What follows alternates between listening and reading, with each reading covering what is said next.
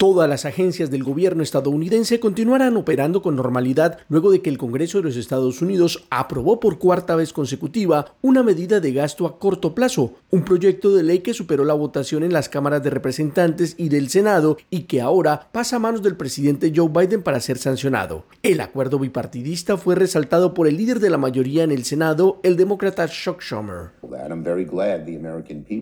Me alegro mucho de que el pueblo estadounidense no tenga que lidiar con el dolor de un cierre de gobierno. Incluso un cierre parcial habría amenazado los servicios para las madres y los niños, habrían afectado a nuestros veteranos, a los agricultores, los comparadores de viviendas, las fuerzas del orden y mucho más. La extensión temporal financia los departamentos de Agricultura, Transporte, Interior y otros hasta el 8 de marzo, mientras que el Pentágono, Seguridad Nacional, Salud y Servicios Humanos, así el Departamento de Estado, tienen asegurada su operación hasta el 22 de marzo. Se espera que durante las próximas semanas se someta a discusión una medida definitiva que asegure el funcionamiento de las entidades del gobierno hasta el 30 de septiembre de 2024, día en que finaliza el año fiscal. Algunos legisladores, como Chuck Fishman, republicano por Tennessee, resaltó la aprobación del proyecto diciendo textualmente, quiero que el pueblo estadounidense sepa que esta negociación ha sido difícil, pero cerrar el gobierno en un momento como este perjudicaría a las personas que no deberían resultar perjudicadas. A pesar de los renovados esfuerzos del Congreso estadounidense que evitó el cierre de gobierno, la medida aprobada por la Cámara de Representantes de los Estados Unidos no contempla el paquete de ayuda a Ucrania, Israel y otros aliados por 95 mil millones de dólares que fue aprobado por el Senado a comienzos de mes y que será debatido por separado en la Cámara de Representantes en las próximas semanas. Vale la pena aclarar que buena parte de ese presupuesto será usado para reponer el arsenal militar estadounidense que ya fue entregado a las fuerzas ucranianas.